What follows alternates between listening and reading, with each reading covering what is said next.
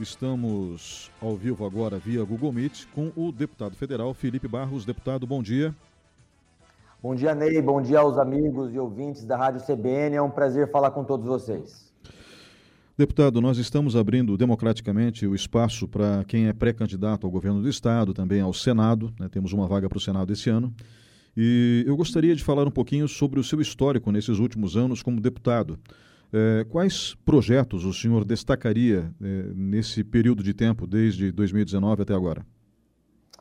Ney, desde o primeiro ano do mandato, em 2019, o partido PSL, ao qual eu estava afiliado até a noite de ontem, que era é, o partido do presidente da República, me deu um papel de destaque.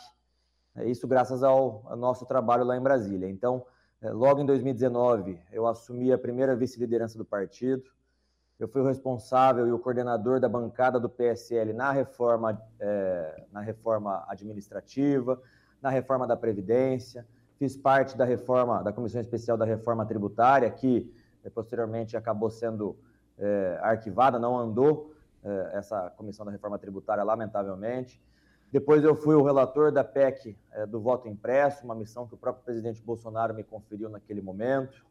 Né? Então, foram anos é, muito produtivos, apesar da pandemia, apesar é, de toda a dificuldade natural que a pandemia trouxe para o parlamento brasileiro, né, através das sessões virtuais. Mas, graças ao nosso trabalho, é, o PSL, partido ao qual eu estava afiliado até, repito, a noite de ontem, que era o partido do presidente, me deu funções e me conferiu atribuições de muita responsabilidade. Bem, deputado, o senhor é pré-candidato ao governo do Estado e o senhor foi para o Partido Liberal, o PL, por influência do presidente da República? Sim, Ney. É, eu tenho um histórico de vida política é, que, apesar de curto, sempre foi ao lado do presidente Jair Bolsonaro. Em 2016, quando eu era candidato a vereador na cidade de Londrina, minha cidade natal, é, eu já contava com o apoio do então deputado federal Jair Bolsonaro. Essa semana, inclusive, eu publiquei um vídeo que nós gravamos naquele momento, em 2016, do deputado Jair Bolsonaro, é, falando sobre liberdade de expressão, enfim. Naquele mesmo vídeo, num, num outro momento, ele me é, ajuda e pede voto para mim para vereador em Londrina. Desde então, tenho caminhado ao lado do presidente Bolsonaro. Depois, eu assumi o mandato de vereador em Londrina, trouxe o deputado federal Jair Bolsonaro é, para cá, nós fizemos um roteiro entre Londrina e Maringá, é, depois, em 2017, 2018, eu tinha a ideia de me candidatar a deputado estadual e ele me convenceu a migrar para o partido dele, naquele momento, PSL, e a disputar uma cadeira para deputado federal, e eu assim o fiz. Me mantive fiel ao presidente nesses quatro anos de mandato como deputado federal, é, e é por isso que é, me filiei também nessa semana ao PL, partido que o presidente Bolsonaro escolheu, nossa nova casa. Eh, deputado, antes de falarmos dos seus planos para o governo do Paraná, vamos ouvir agora uma reportagem feita em 17 de dezembro do ano passado para saber como estão as finanças do nosso estado. Lei Orçamentária Anual 2022, que prevê 54 bilhões e 600 milhões de reais entre receitas e despesas, quase 8% superior ao exercício de 2021. O orçamento prevê o pagamento do reajuste de 3% aos servidores públicos que leva em consideração o cenário econômico pós-pandemia. O impacto financeiro é estimado em mais de 781 milhões de reais por ano. O Estado tem cerca de 150 mil servidores ativos e 133 mil aposentados e pensionistas. O cálculo dos técnicos do Estado é de que as despesas correntes no próximo ano sejam 22% superiores a 2021. Isso porque a peça deste ano deixou de contemplar várias despesas de manutenção por conta da queda na arrecadação causada pela pandemia, que estão sendo pagas com remanejamentos e créditos adicionais. A mesma expectativa existe para os 6 bilhões e 500 milhões de reais de despesas que ficaram de fora do próximo ano por falta de receita.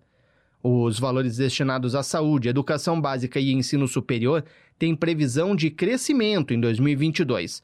No total serão aplicados 8 bilhões e 530 milhões de reais em educação básica, crescimento de 10,3% em relação a este ano. 2 bilhões e 700 milhões no ensino superior, acréscimo de 12,4%, e 6 bilhões e 200 milhões em saúde, 10,2% a mais que o orçamento atual. A segurança pública vai receber 4 bilhões e 200 milhões de reais, 7,9% a mais do que em 2021. A LOA prevê 3 bilhões e 100 milhões de reais na rubrica de investimentos. Os programas sociais serão ampliados em 2022 por conta do aumento de repasse para linhas como a do leite das crianças e a do cartão Comida Boa, que agora é permanente. Programas que têm levado desenvolvimento aos municípios também estão mantidos, como Casa Fácil Paraná e a modernização da infraestrutura rodoviária. Também haverá mais recursos para políticas culturais. Deputado, é, como o senhor ouviu, né, o, orçamento ele está um pouco estrangulado. Nós eh, temos 54 eh, bilhões de orçamento, se eu não me engano, para 2023 e bom, isso para 2022, perdão, mas não deve ser muito diferente em 2023 quando o senhor assumir o governo, vencendo as eleições, é claro. E nós temos então de 54 bilhões, 3 bilhões disponíveis para investimentos. É, como que o senhor pretende lidar com essa é, realidade orçamentária? Onde essa realidade orçamentária é, do Paraná é algo que nós temos debatido em Brasília em relação a todos os outros estados. Eu, por exemplo, sempre fui um defensor da desindexação do orçamento público brasileiro. O que, que isso significa? O orçamento público hoje ele é constitucionalmente muito engessado. Nós temos porcentagens fixas a serem gastas é, para a educação, para a saúde é, e para outras tantas despesas obrigatórias pela nossa própria Constituição. Só que cada, cada estado é uma realidade diferente. Nós somos um país de dimensões continentais. Então, eu sempre fui um defensor da desindexação. Enquanto isso não ocorre, nós temos essa realidade do orçamento completamente travado, então de 54 bilhões, que é o orçamento para 2022 do Paraná, nós temos apenas 3 bilhões para investimentos no nosso estado. É, ou seja, é, um gestor tem que saber quais são as prioridades do Estado. É, com 3 bilhões, não se faz tudo, mas tem que se fazer aquilo que é de fato prioridade, não para o gestor, mas para a população.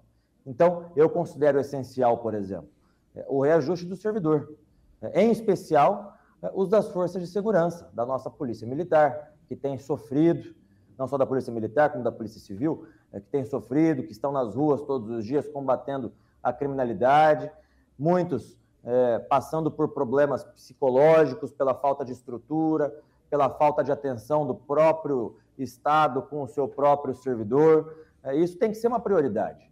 É, eu defendo um Estado mínimo, defendo o Estado focado nas áreas que de fato é, são prioridade para a população, como a segurança, a saúde e a educação, é, só que o fato de defender um Estado mais enxuto não significa é, um Estado em condições precárias. Pelo contrário, nós temos que valorizar os bons profissionais, a começar pelos profissionais é, de segurança pública.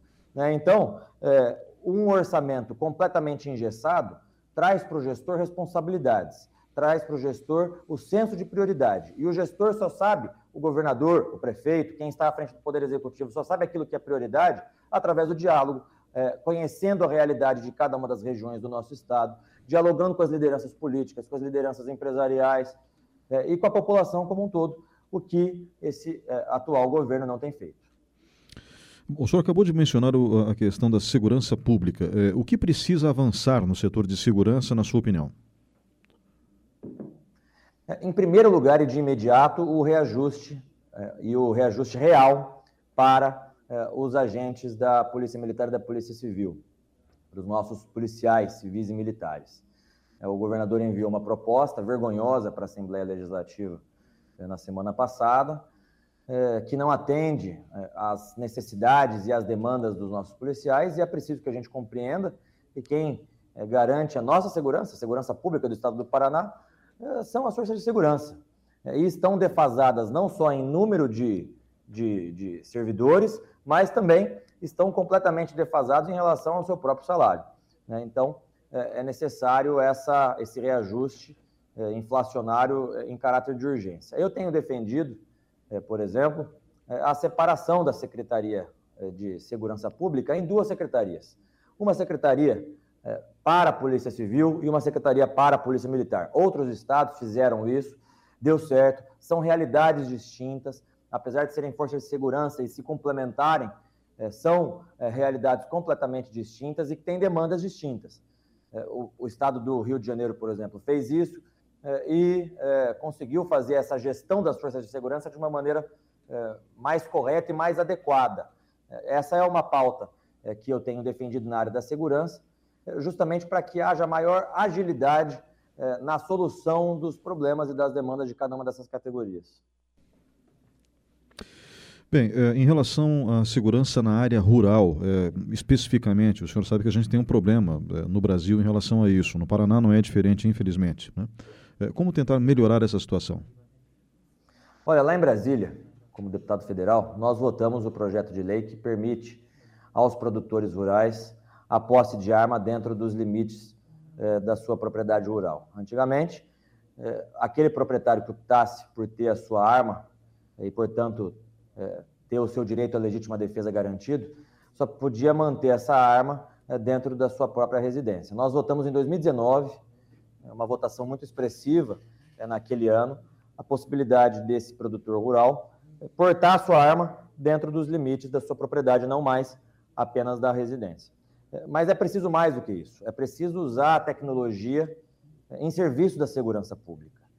É humanamente impossível nós falarmos é, de segurança pública é, em relação, em especial, às propriedades rurais e ao campo, se nós não usarmos a tecnologia como os países desenvolvidos têm feito. Então, a utilização de câmeras, a utilização é, de softwares que permitam rastrear carros roubados, pelo simples fato de um carro roubado passar na frente dessa câmera, o software já captura aquela placa e já aciona a própria polícia militar para fazer o rastreio daquele carro.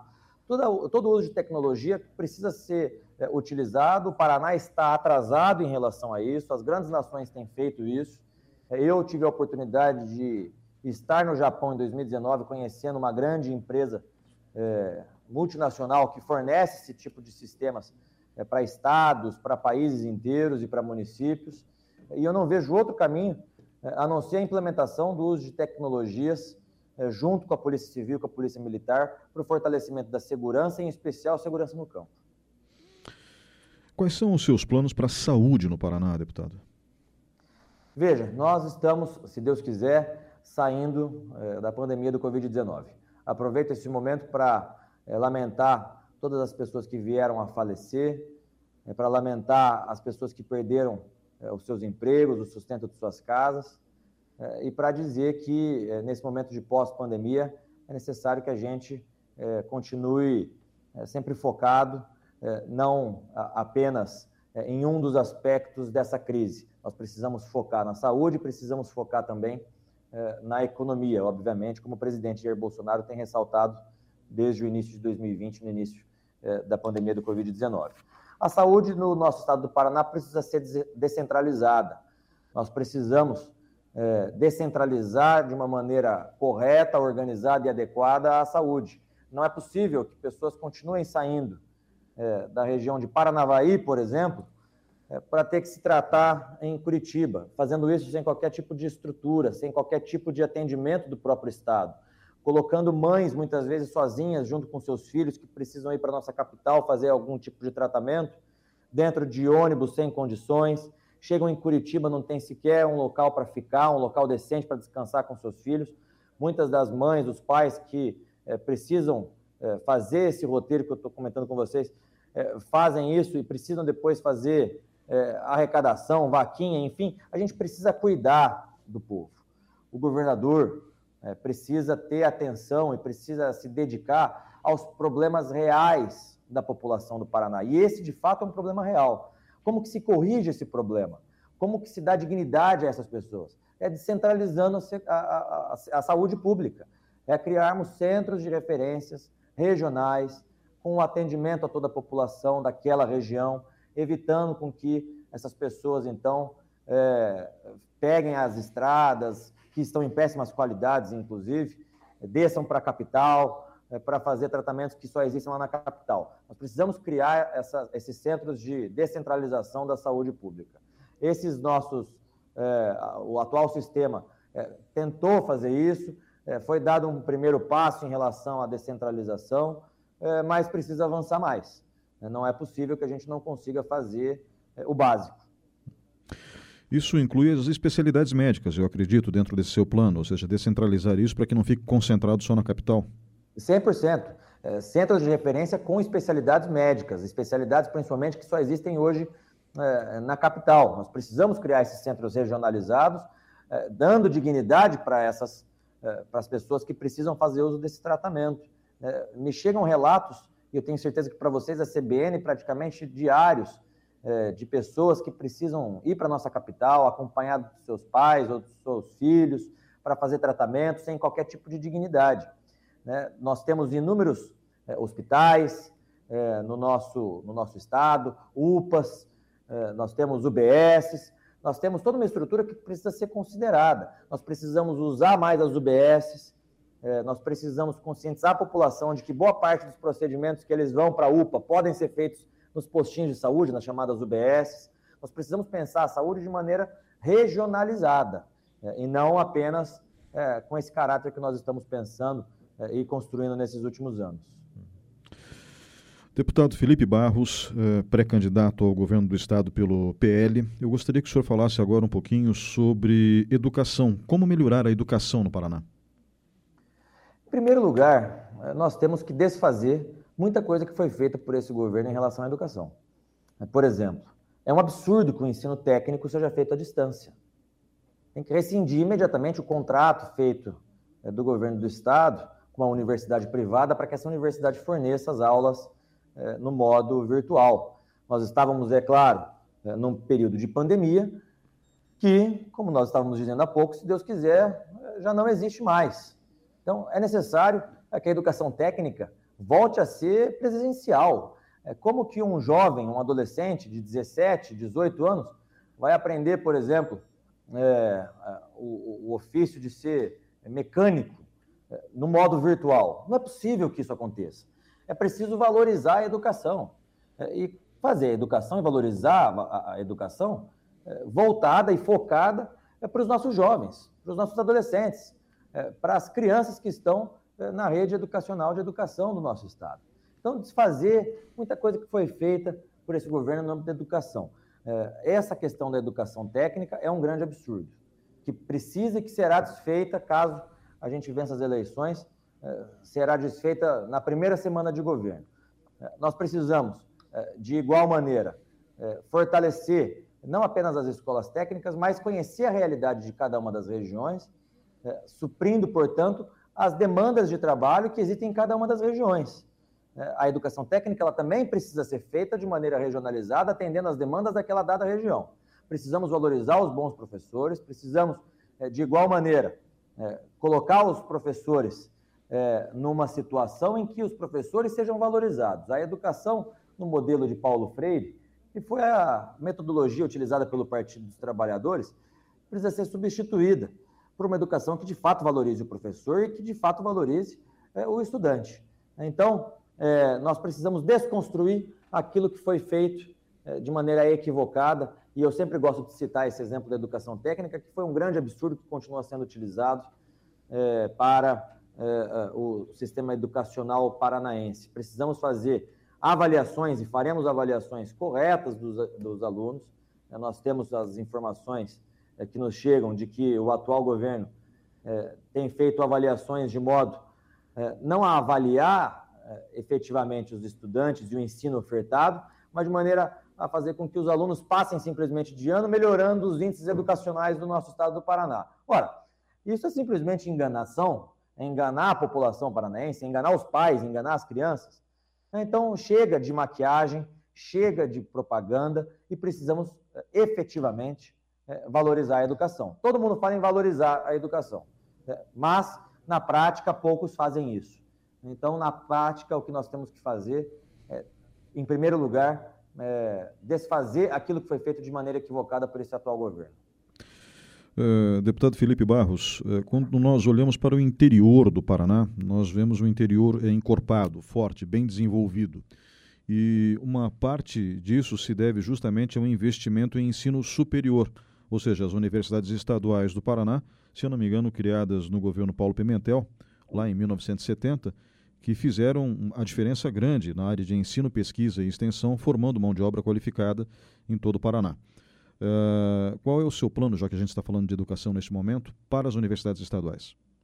Ô Ney, você sabe que eu fui presidente do Diretório Central dos Estudantes da UEL, a universidade em que eu me graduei em Direito, e eu fui presidente do DCE em 2012, no meu terceiro ano da faculdade. Ou seja, iniciei minha carreira política no movimento estudantil. E desde então tenho acompanhado todo o debate que envolve o ensino superior. E eu tenho uma opinião muito peculiar em relação a isso. Eu sou um defensor da inversão é, do valor investido na educação básica e na educação superior. Hoje nós gastamos é, bilhões de reais com o ensino superior e poucos, é, em um valor bem menor, na educação básica e educação média, do ensino fundamental, melhor dizendo.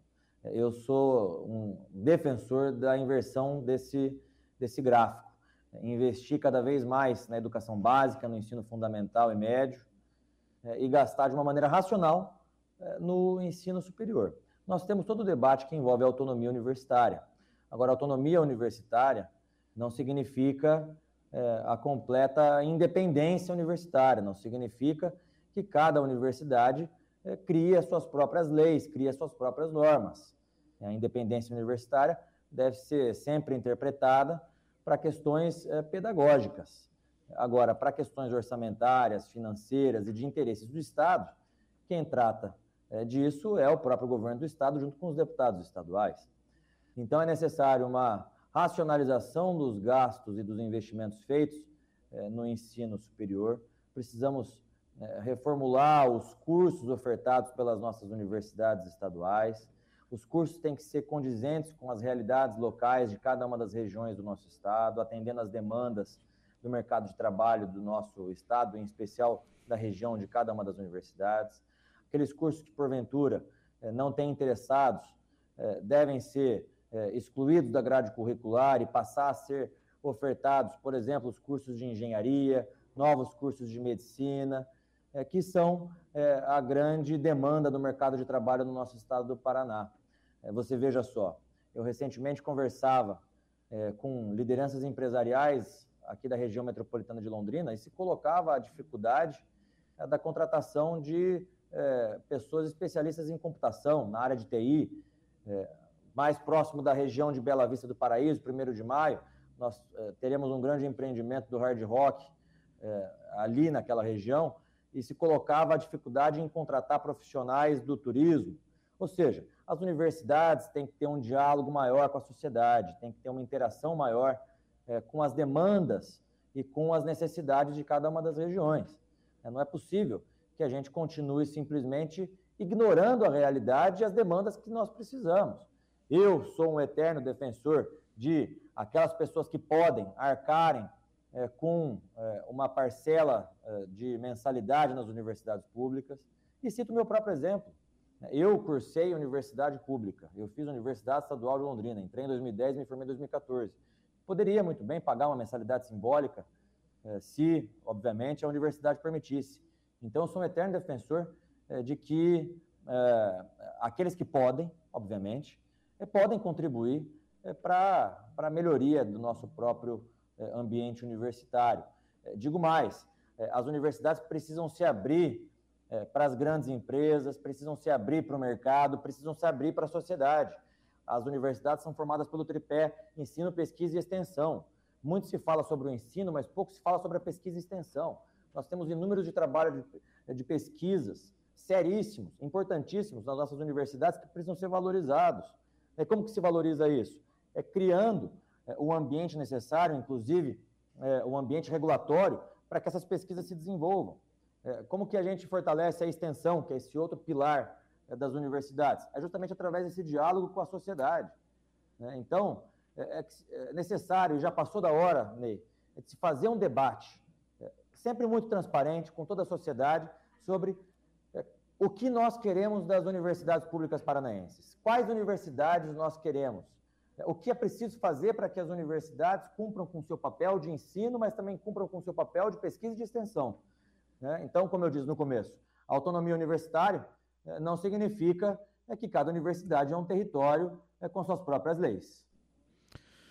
Como que o senhor avalia a infraestrutura do Paraná atualmente? É péssima. Né? Porque, veja, o atual governo fez a opção é, do populismo. Fez a opção de abrir e levantar as catracas do pedágio. E eu digo isso de uma maneira muito clara, porque acompanhei o debate do pedágio é, desde o início, junto com o ministro Tarcísio. É, levei para o ministro Tarcísio alguns pleitos e algumas reclamações eh, da sociedade, é, dos deputados estaduais, é, e com base nisso, o ministro Tarcísio, é, junto com a bancada de deputados federais, fez as mudanças no edital para que o edital do Paraná fosse baseado em dois critérios: a menor tarifa e a garantia das obras. Esse é o edital do Estado do Paraná que será feito pelo ministro Tarcísio. agora, o governo estadual optou pelo caminho do populismo. Qual é o caminho do populismo? Simplesmente é, proibiu, na prática, a concessão antes das eleições, para que se levantasse as catracas dos pedágios e, posteriormente às eleições, então, aí o governo federal faria é, as concessões e no, as novas concessionárias de pedágio se instalariam no nosso estado do Paraná. É um tiro no pé político, no meu ponto de vista que a população, é, graças à internet, está cada vez mais informada, sabe do que está acontecendo, e a população vai ver que tratou-se de um simples estelionato eleitoral. Passou a eleição, depois da eleição, as concessionárias virão. É, hoje nós vamos é, de Londrina a Curitiba, por exemplo, portanto passamos por Ponta Grossa, a estrada em péssimas condições. Eu fiz esse trecho há três semanas atrás, estava eu e o deputado Eduardo Bolsonaro, nós tivemos um compromisso em Curitiba e voltávamos para Londrina, é, isso à noite, é, de van. E a estrada em péssimas condições, buracos, acidentes. Tinha um caminhão tombado, fazia três dias que estava tombado no meio da rodovia e sem qualquer perspectiva, é, sem qualquer perspectiva de, de, de, ser retirado de lá. Outra coisa, um pó, veja só que perigo. Ou seja, a falta de infraestrutura tem colocado a vida do paranaense em risco. Nós estávamos na estrada, próximo inclusive de Ponta Grossa, nós já tínhamos passado por Ponta Grossa, um poste de iluminação caído no meio da rodovia. Vejam que perigo. Simplesmente caído. Então, a van que nós estávamos estava na pista da esquerda e um caminhão na pista da direita. O caminhão simplesmente passou em cima desse poste que tinha caído na rodovia. Quando o poste, o caminhão passou em cima do poste, o poste se despedaçou e foi pedaço de concreto para todos os lados que você possa imaginar. O motorista da van que nós estávamos conseguiu desviar, é, contudo, os carros que estavam atrás, nós tínhamos um carro com seguranças do deputado Eduardo Bolsonaro atrás, teve dois pneus estourados e atrás desse carro, outros carros que nós já não conhecíamos quem estavam, é, mas cinco carros atrás dos nossos também tiveram seus pneus estourados. É, graças a Deus não aconteceu nada demais, mas denúncias como essa é, nos chegam frequentemente por conta desse populismo de simplesmente levantar as catracas.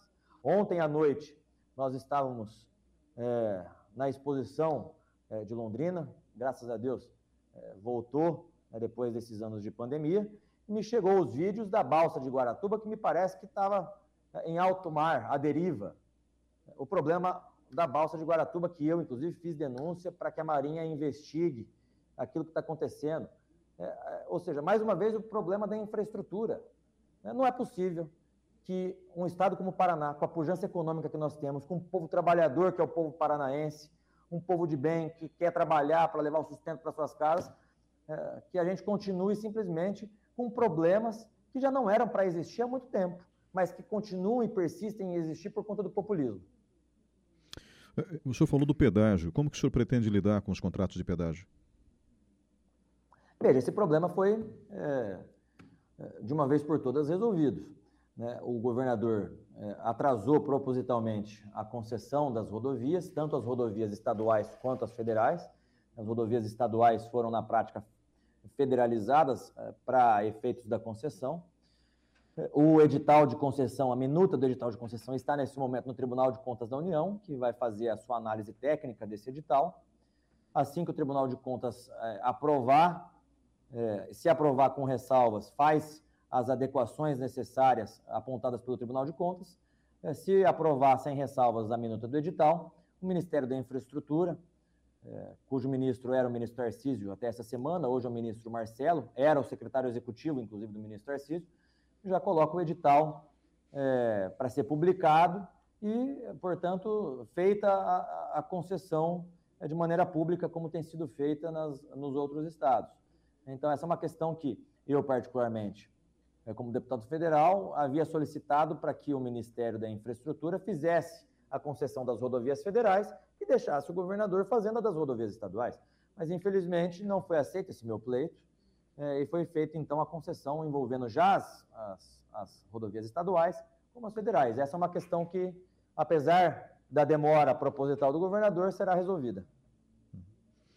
Uh, o senhor pretende privatizar a Copel e a Sanepar. Como planeja lidar com ela? Veja, essa questão da privatização é um debate muito interessante. É, eu sou um liberal na economia.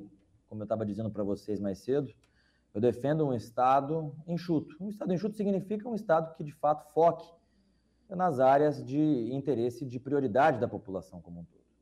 Agora, não é um debate raso, não é um debate simples de ser feito. É, nós temos que ter em consideração outras variáveis, é, como, por exemplo, a própria soberania do Estado do Paraná e também, portanto, é, a prestação de serviço feita pelo Estado ou então feita pela é, iniciativa privada. eu cito aqui para vocês a questão do xisto betuminoso que existe em São Mateus, no nosso Estado. eu tenho um projeto de lei que foi protocolado, porque a Petrobras deve royalties é, do xisto betuminoso ao nosso estado do Paraná. Me parece que começou a pagar recentemente, graças a essa pressão que nós fizemos no parlamento brasileiro. Mas, é, recentemente, com a guerra, principalmente da Ucrânia, é, com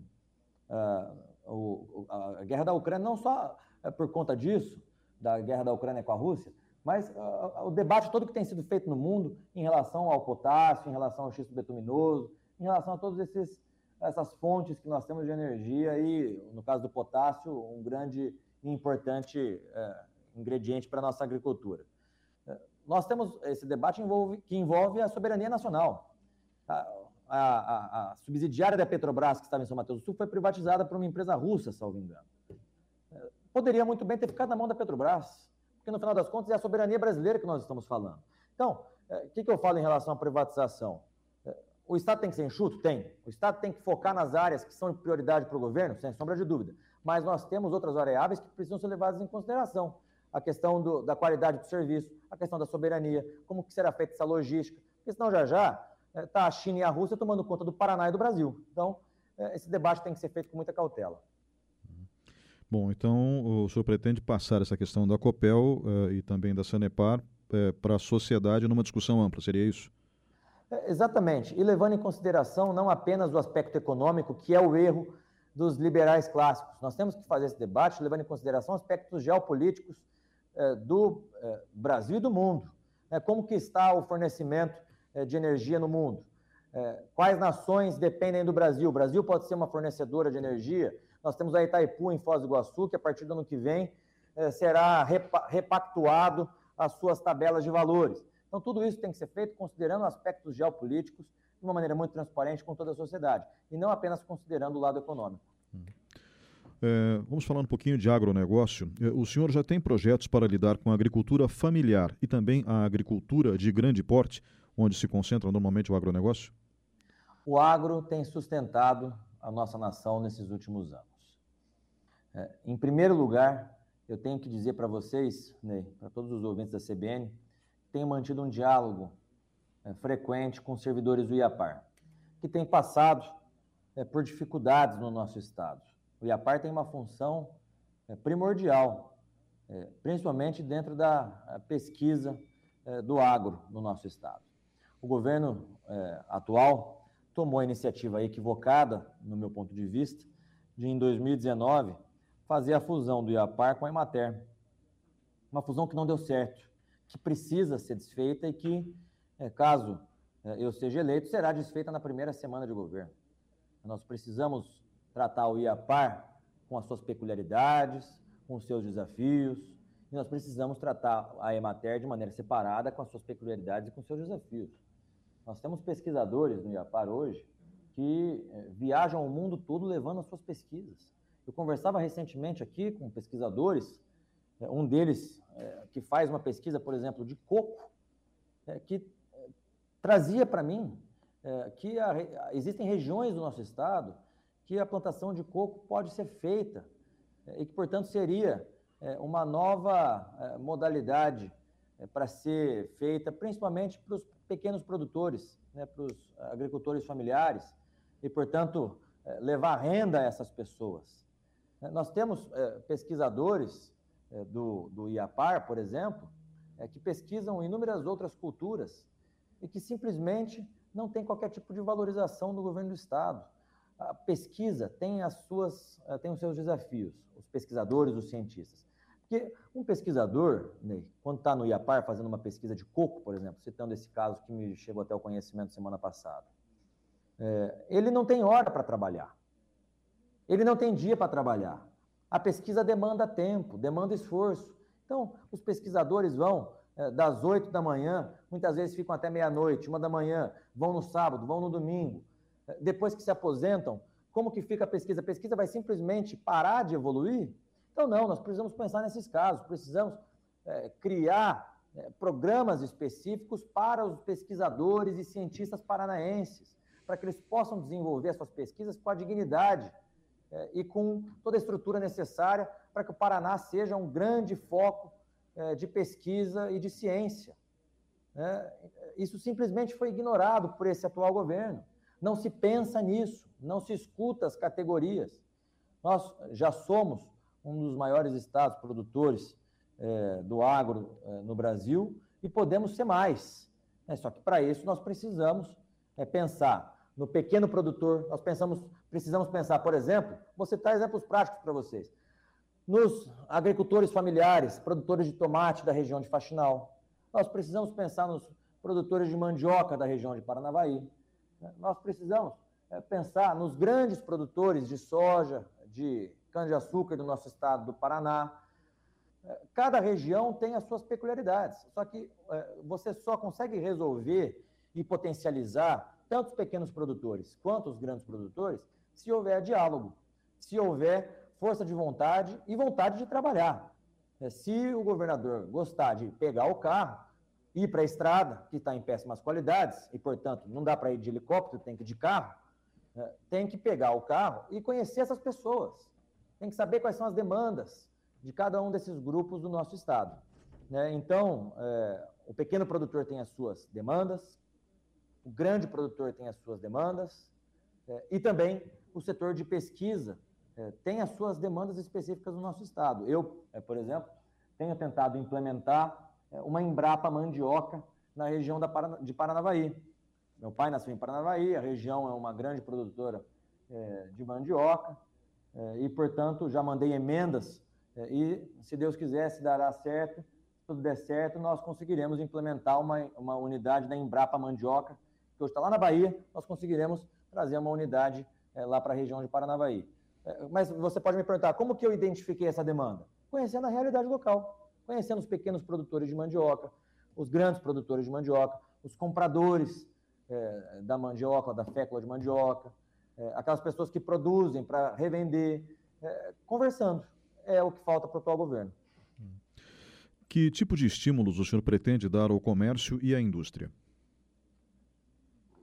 Veja, é, nós é, temos é, que pensar no pós-pandemia.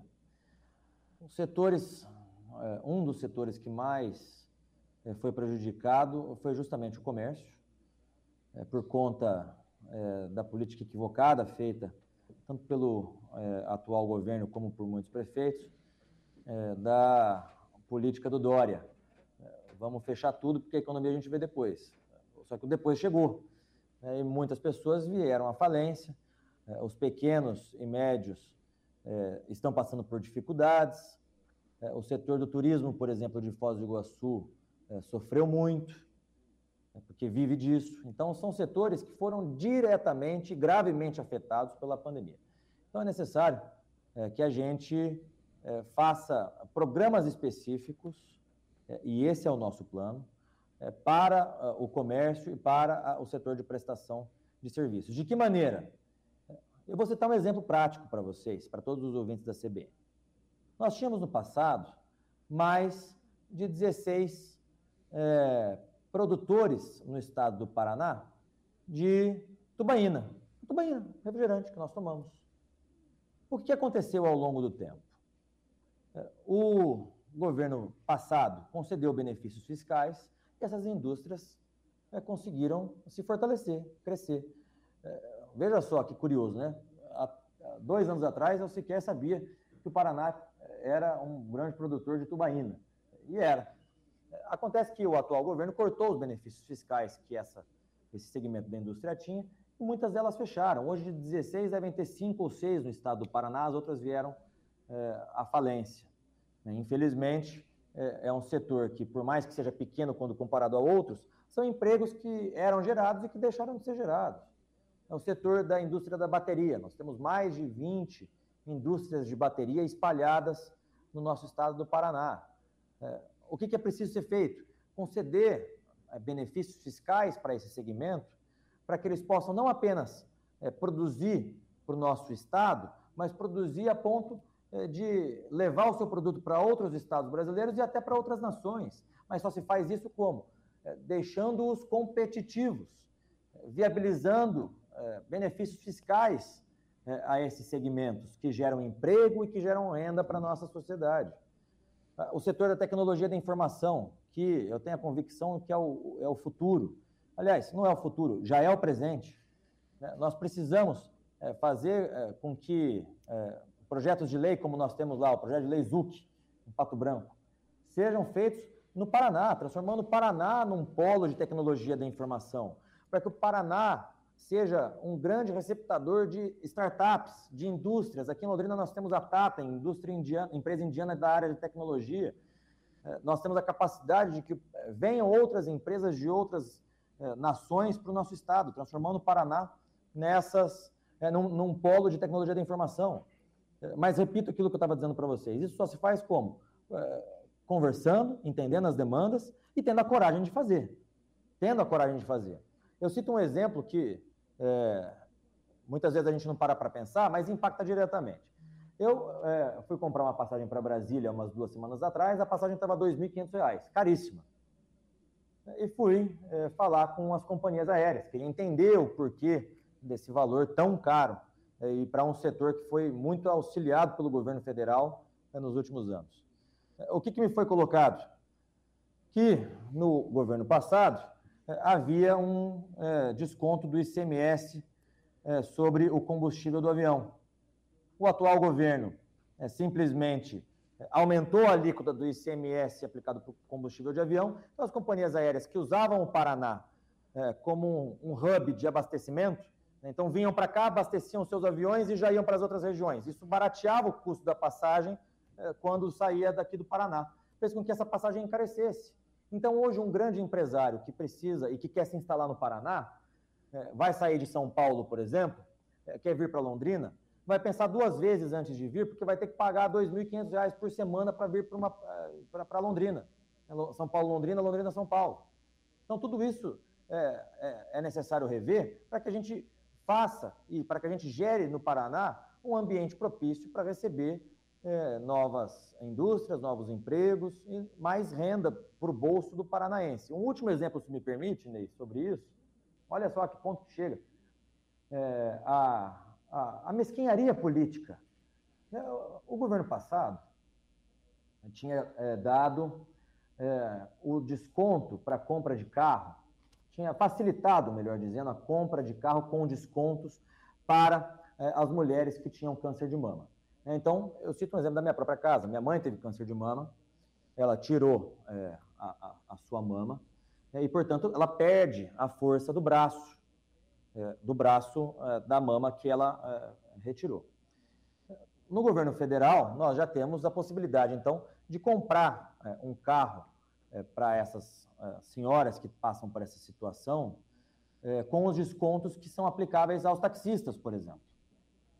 Só que o governo do estado que regula essa situação, é, no governo passado, facilitou todo esse trâmite, toda essa documentação, é, fazendo com que bastasse, no governo passado, um atestado do médico dizendo: olha, de fato, a senhora tal passou por esse procedimento cirúrgico e, portanto, tem o direito de receber os benefícios fiscais para a compra de carro. O atual governo simplesmente cortou isso.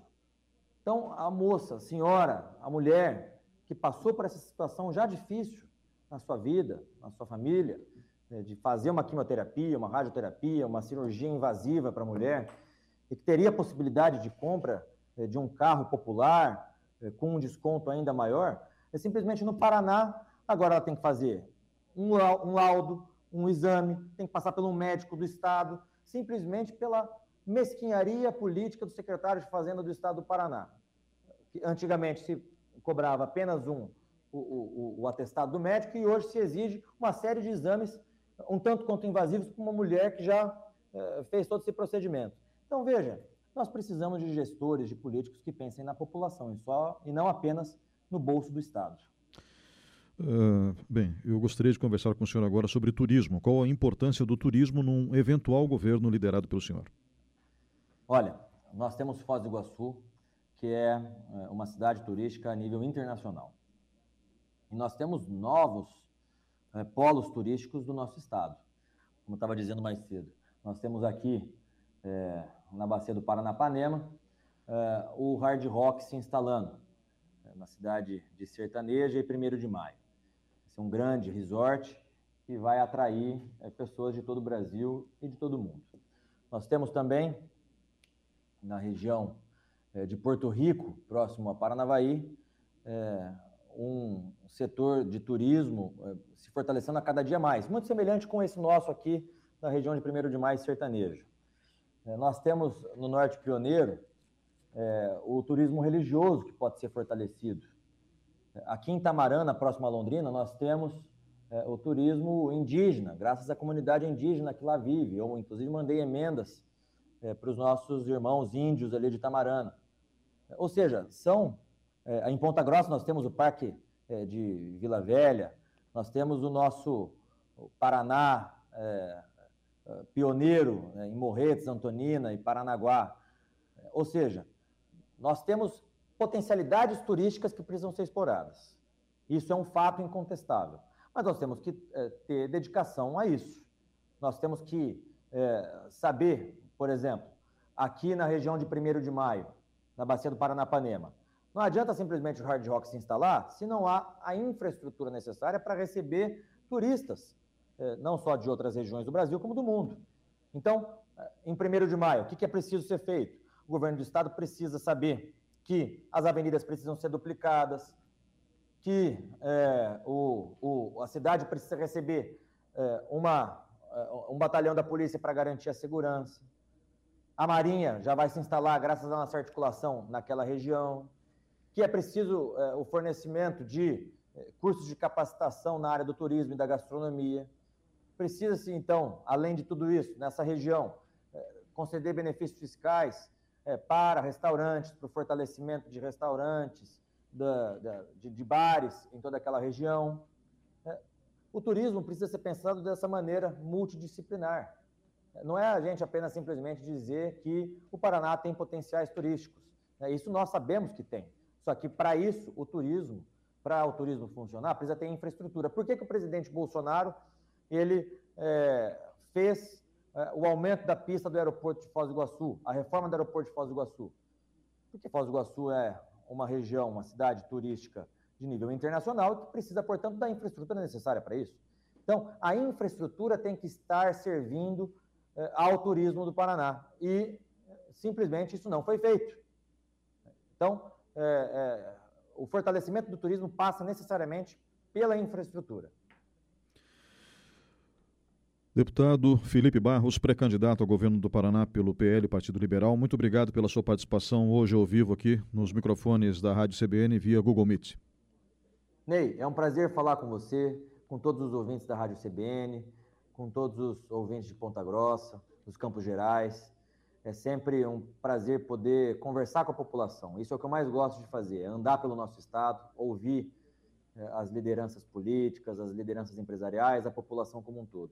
Esse é o dever de toda pessoa que está momentaneamente é, investida num cargo é, político como eu nesse momento. Né? Um prazer falar com vocês, um bom final de semana, que Deus abençoe a todos. Estamos encerrando o programa por aqui. Meu nome é Ney Herman. Comigo na técnica Marcos Andrade, direção da Rádio CBN Roberto Mongruel. Bom fim de semana a todos.